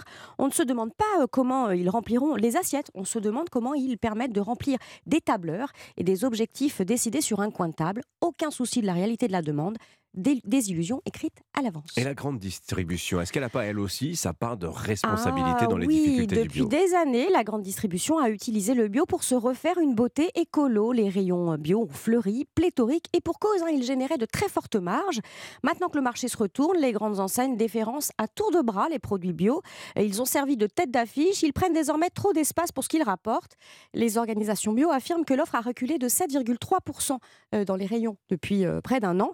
Tant pis pour les producteurs bio, ces ex-héros de l'alimentation n'ont qu'à se débrouiller maintenant. Euh, la grande distribution spécialisée euh, dans le bio ne fait pas beaucoup mieux. hein. Elle a multiplié depuis 10 ans les campagnes de dénigrement des autres productions. Elle a bien surfé sur la peur alimentaire. Elle s'est bien drapée de vertu. La baisse de ses ventes atteint 12%. Elle n'a pas un mot pour défendre ses producteurs. Alors oui, 10 millions d'euros pour ce lâchage en race campagne. Après tant de bons sentiments, c'est pas cher payé. Eh ben voilà, tout monde. reconnu, est reconnu. On a fait, on est en train de faire avec l'agriculture exactement ce qu'on a fait avec l'énergie.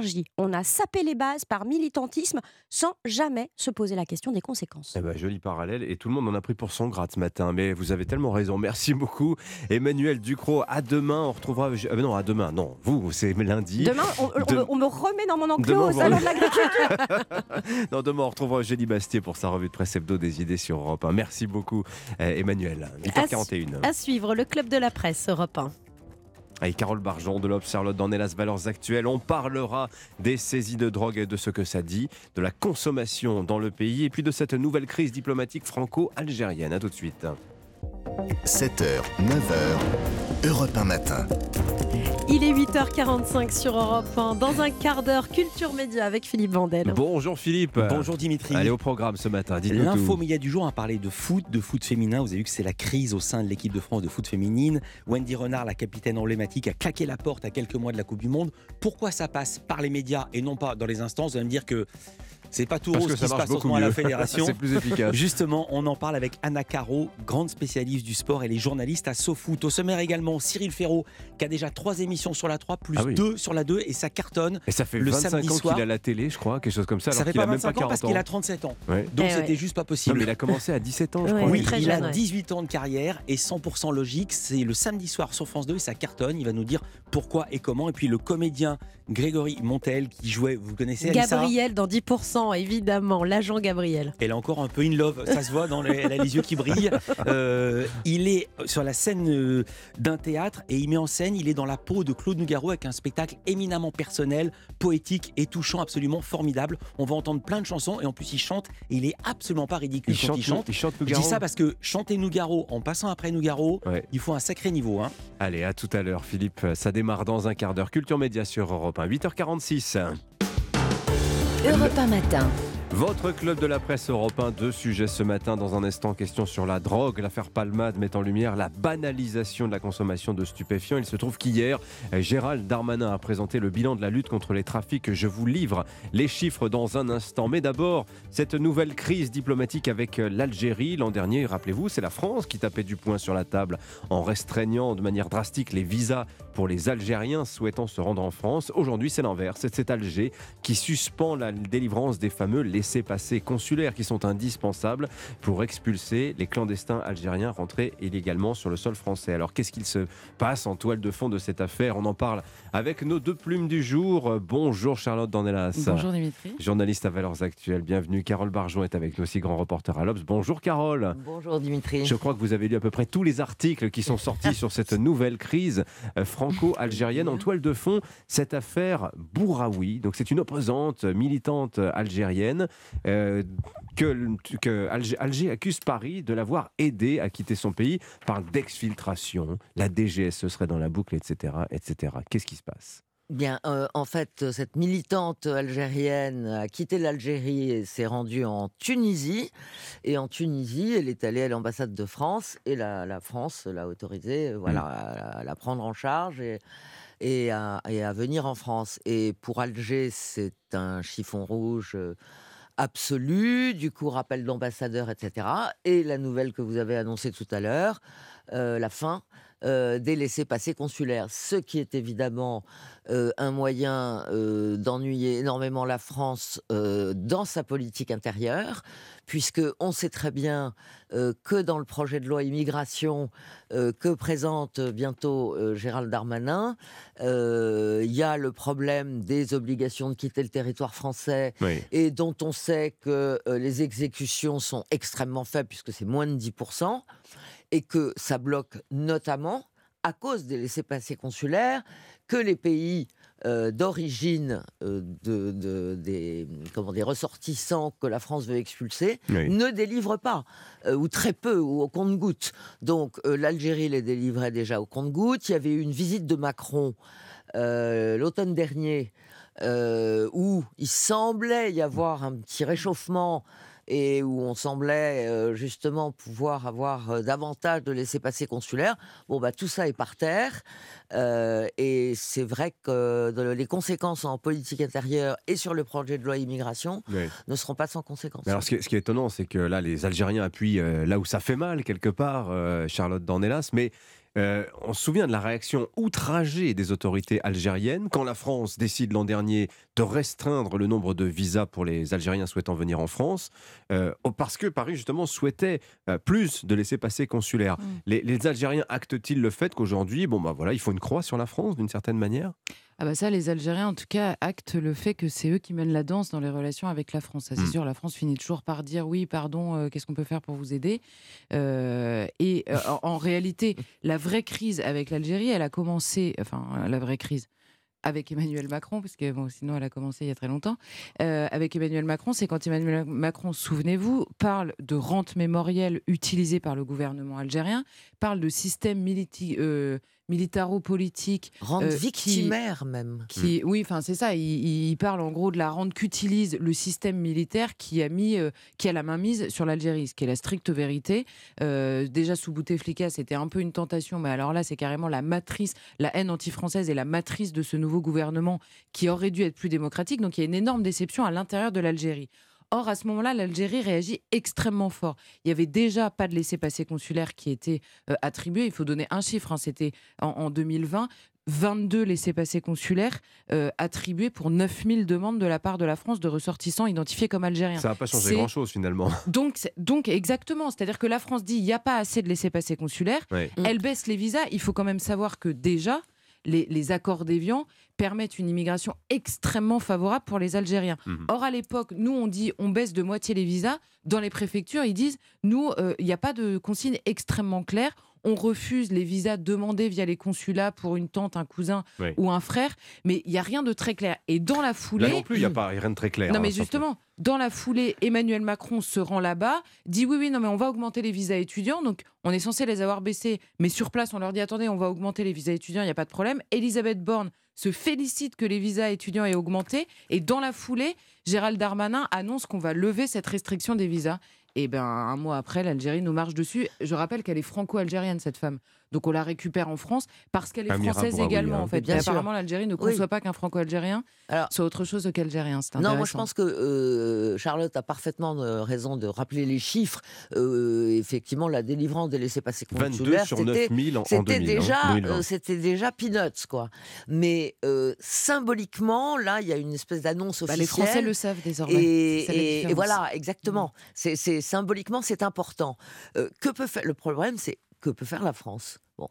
Euh, et on a l'impression qu'on ne peut pas faire grand-chose. Pourquoi? Parce que, alors vous savez qu'il y en a au sein de l'administration de l'Intérieur euh, ou au sein des partisans d'un durcissement de l'immigration qui disent qu'il faudrait remettre en cause euh, les accords de 68 entre la France et l'Algérie, qui, euh, qui en gros accordent des facilités euh, de visa pour, euh, pour les Algériens pour s'installer, venir et s'installer en France.